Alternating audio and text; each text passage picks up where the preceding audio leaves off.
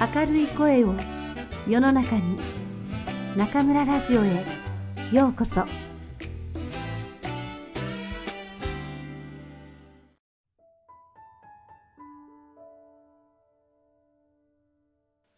グッドラックアレックス・ロビラ。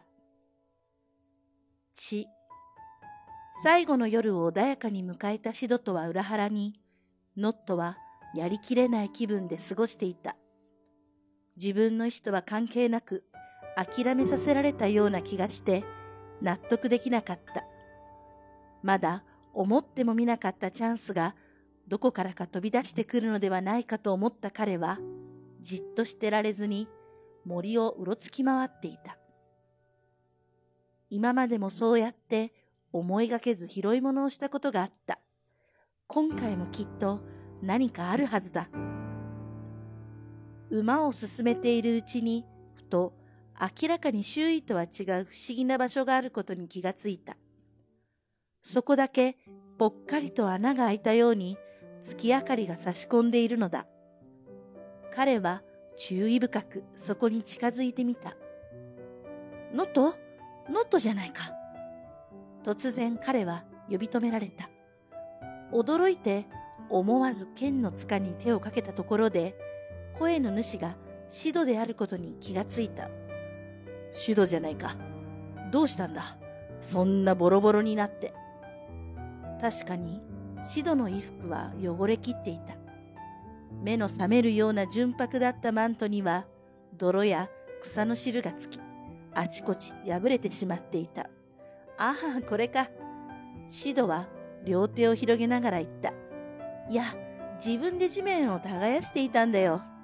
もしかして魔法のクローバーが生えるんじゃないかなと思ってね。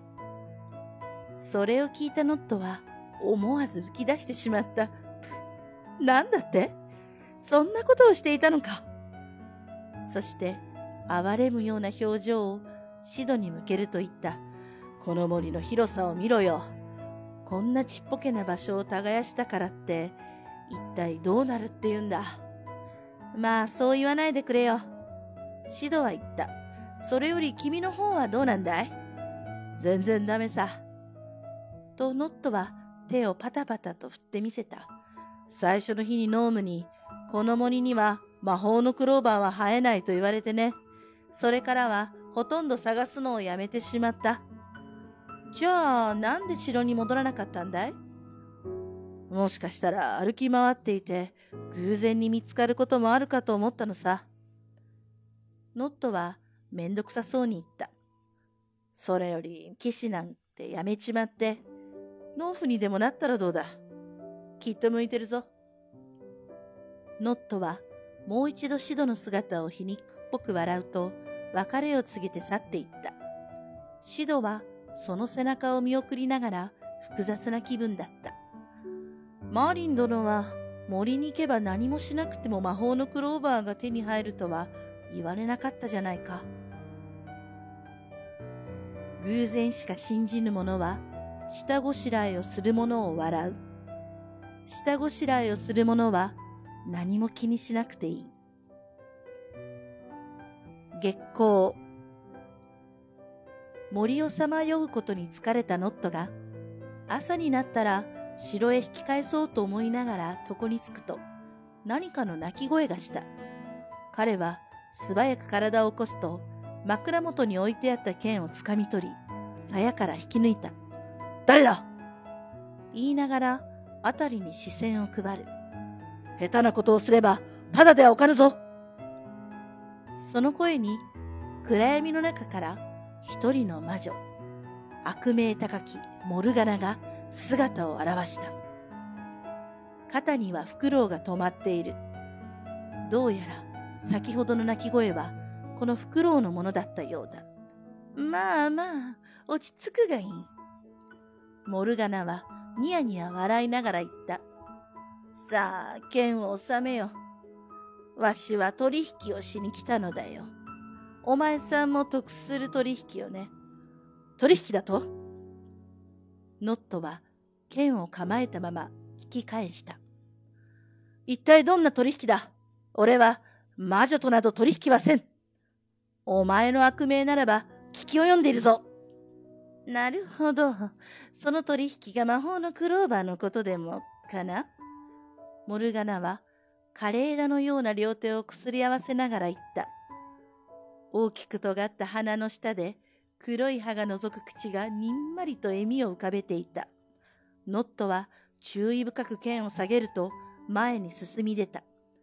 胸の中にもしやこれが自分の探していた運ではないかという思いが浮かんできた。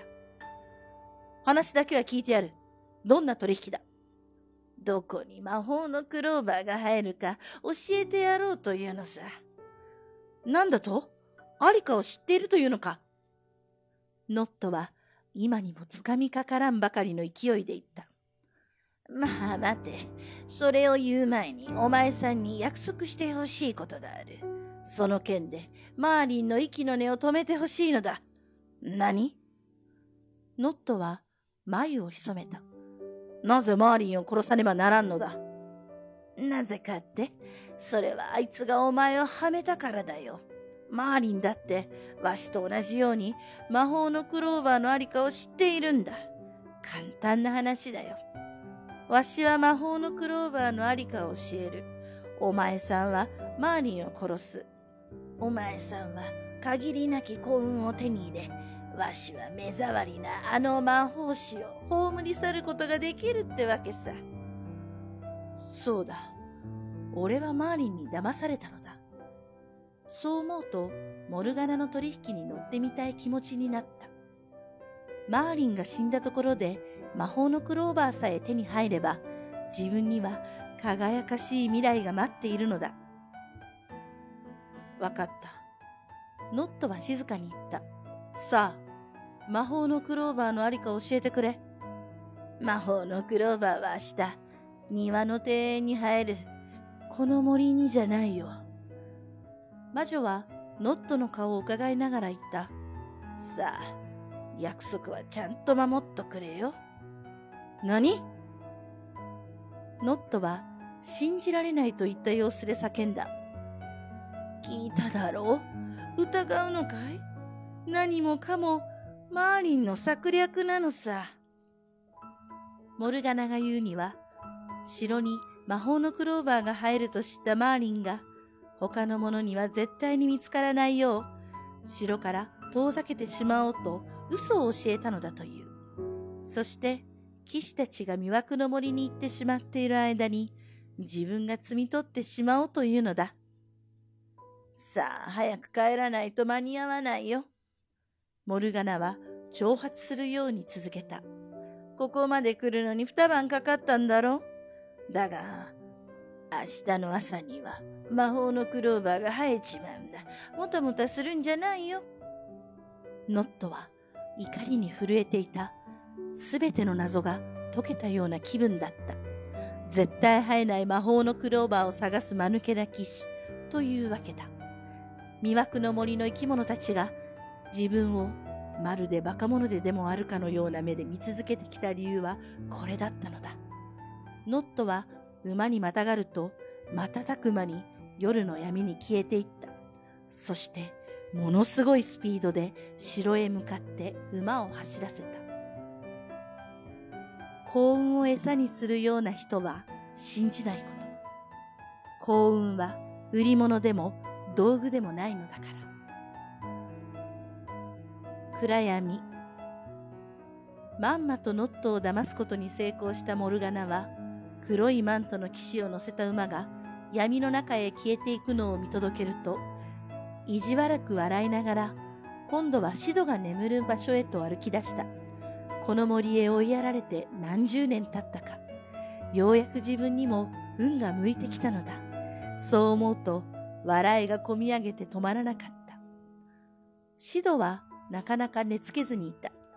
自分が選んだ場所を疑う気持ちはなかったが、それでも、いよいよ最後の夜ともなると、落ち着いて眠ることができなかった。いや、むしろ胸を躍らせていた。ここ何日間も思い描いてきた魔法のクローバーの姿を、いよいよ明日の朝には目にすることができるのだと。彼は横になったまま、もう何時間も自分が敷いた土を眺めていた。今にもそこからクローバーが芽を出すのではないかと思いながら、突然、茂みの向こうからフクロウが鳴く声が三度聞こえた。誰だ？シドは体を起こすと枕元に置いた剣に手を伸ばし、いつでも鞘から引き抜けるように身構えた。まあまあ、そう慌てるでないよ。という声とともに、茂みの奥から魔女が姿を現した。わしは魔女のモルガナさ。うん。シドはいかにもずる賢そうな魔女の姿から目を離さずに言った。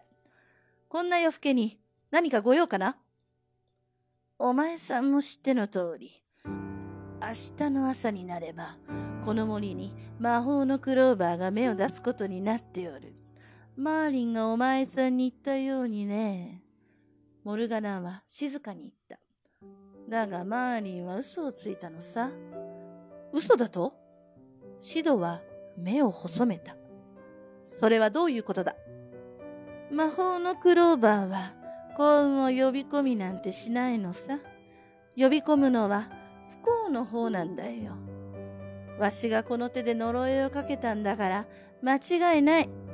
あのクローバーを摘み取った者は3日以内に死んでしまうようになってるんだ。うん。シドは剣を握ったまま慎重に言った。だが、マーリン殿がそんなものを私に摘み取らせても何の得もない。でたらめを申すな。でたらめなものかね。モルガナはいやらしく笑った。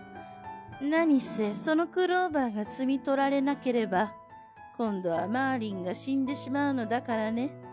だからマーリンは誰かにそれを積ませたくて、騎士たちを森に送ろうと考えたのさ。さて、これで謎は解けたろう？この魔女がデタラメを言ってることはすぐに分かった。なるほど。シドは答えた。ならば、今夜のうちに城へ帰ることにしよう。それが賢明というものさ。モルガナは笑った。それでこそ白いマントのサーシドというものだよ。サーノットはもう今頃城へと馬を走らせていることだろうよ。だが、マーリン殿にお会いするために帰るのだ。シドは先を続けた。そして、あのお方直々に魔法のクローバーを摘み取っていただく。摘み取らなければ、マーリン殿が亡くなると、お前は言ったな？だが、摘み取ったのがマーリン殿だとしたらどうだ？その矛盾の陰で、お前の呪いも破れることだろう。この知恵比べは、シドの勝利に終わった。モルガナの顔から笑いの仮面が剥がれ落ちると、そこには、冷徹で意地汚い、しわくちゃの魔女の顔だけが残った。無言のうちに失敗を認めたモルガナは、くるりとシドに背を向けると、暗闇の中へと消えていった。残されたシドは、ノットがなぜあんな魔女の言葉を信じてしまったのかと思い、やりきれない気持ちだった。騎士たちにとって絶対的な存在であるマーリンを疑うなど思いもよらないことだった。マーリンはいつでもこの王国を正しい方へと導いてきたというのに、それに騎士にとって最も大事なことの一つは信念に忠実であることだったはず。シドは剣の塚から手を離すと、ため息をつきながら土を敷いた場所を眺めた。この森に来てから今日まで自分はずっと目標と信念に忠実に行動してきた。その誇りはモルガナのような意地汚い魔女の還元に揺さぶられるようなものではなかった。何かがうまくいき始めると、時として、それに目をつけた人々が甘い汁を吸おうとやってくる。大事なのは、その中で自分を見失わずに、しっかりと本来の目標を見据えていられる気持ちの強さだ。シドは無言のままうなずくと、手を組み、マーリンへの祈りを捧げるのだった。できることをすべてやったら、焦らず、諦めぬこと。自分には必ず幸運が訪れると信じ、甘い言葉には耳を重ぬこと。風と雨。翌朝、シドは目を覚ますと、自分が敷いた土の横にひざまずき、魔法のクローバーが芽を出すのを待ち続けた。しかし、いくら待っても芽の出る兆しは見えなかった。時折、やはりこの場所ではなかったのかもしれない、という不安が胸をよぎった。いや、思いつく限り正しいことをやってきたではないか。今、ここには魔法のクローバーが生えない理由は何一つないのだ。そう考えると、確固たる自信が胸の中の不安を吹き飛ばしてくれるのだった。突然、周りを取り囲んでいる木々の枝がざわざわと揺れ始めた。そんなことはこの森に来て初めてのことだった。シドは頭上を見上げ、一体何が起こるのかと、枝葉が風に揺れるのを眺めた。シドには見えなかったが、実はその時、彼の頭上を運命と運の神ウィンドが通り過ぎようとしていた。彼はキラキラと光る緑色をした雨を降らせながら、ゆっくりと魅惑の森上空を横切っていた。シドは両手のひらを空へ向けると、落ちてくる雨を受け止めた。毎年、この季節になると、王国中に降るこの緑色の雨は、人々にとっては悩みの種だった。色がついているだけでなく、少しベタベタするので、洗濯物についたりしようものなら、洗い落とすのが大変だったからだ。だが、実のところ、その雨の正体は、悩みの種などではなかった。それこそが魔法のクローバーの種だったのだ。種は森中に降り注いでいる。森の生き物たちや、ノームやセコイアや、湖の女王やストン、さらにモルガナや城へとひた走りに走っているノットのもとにも、当然、シドが敷いた土の上にも降り、どんどん染み込んでいく。まるで空気そのものが透明な緑色に染まってしまったようで、シドはその美しさに言葉を失った。だが、広い王国の中で種がしっかりと根付いたのは、ほんのちっぽけな場所だけだった。そう、シドが土を敷き、水を引き、日光を当て、石ころを取り除いた、ほんの小さな場所でだけ、種は根を張り出したのだ。他のところに染み込んだ種たちは、すぐに枯れてしまった。種は瞬く間に芽を出すと、数えきれないほどの魔法のクローバーになった。おおシドはその様子を信じられない気持ちで眺めていた。それはまさに自分が思い描いたままの魔法のクローバーだった。彼はいつの間にか感謝の涙をこぼしていた。だが、誰に感謝すればいいのかわからなかった。シドは空を見上げると、どなたか存じませぬが、心の底より感謝を申し上げます。と両手を組み、目を閉じた。白き騎士シドよ。空から声が聞こえた。その必要はない。あなた様は？シドは手を組んだまま目を開き、声の主を探した。私は運命と運の神、ウィンドだ。声の主が言った。毎年、この季節になると、私はこうして国中に魔法のクローバーの種をまいているのだから、私はすべての人々に公平に幸運を分け与えているのだ。お前のもとに魔法のクローバーが芽を出したのは、お前がちゃんと下ごしらえをして待っていたからだ。私はいつも通りのことをしたまでだよ。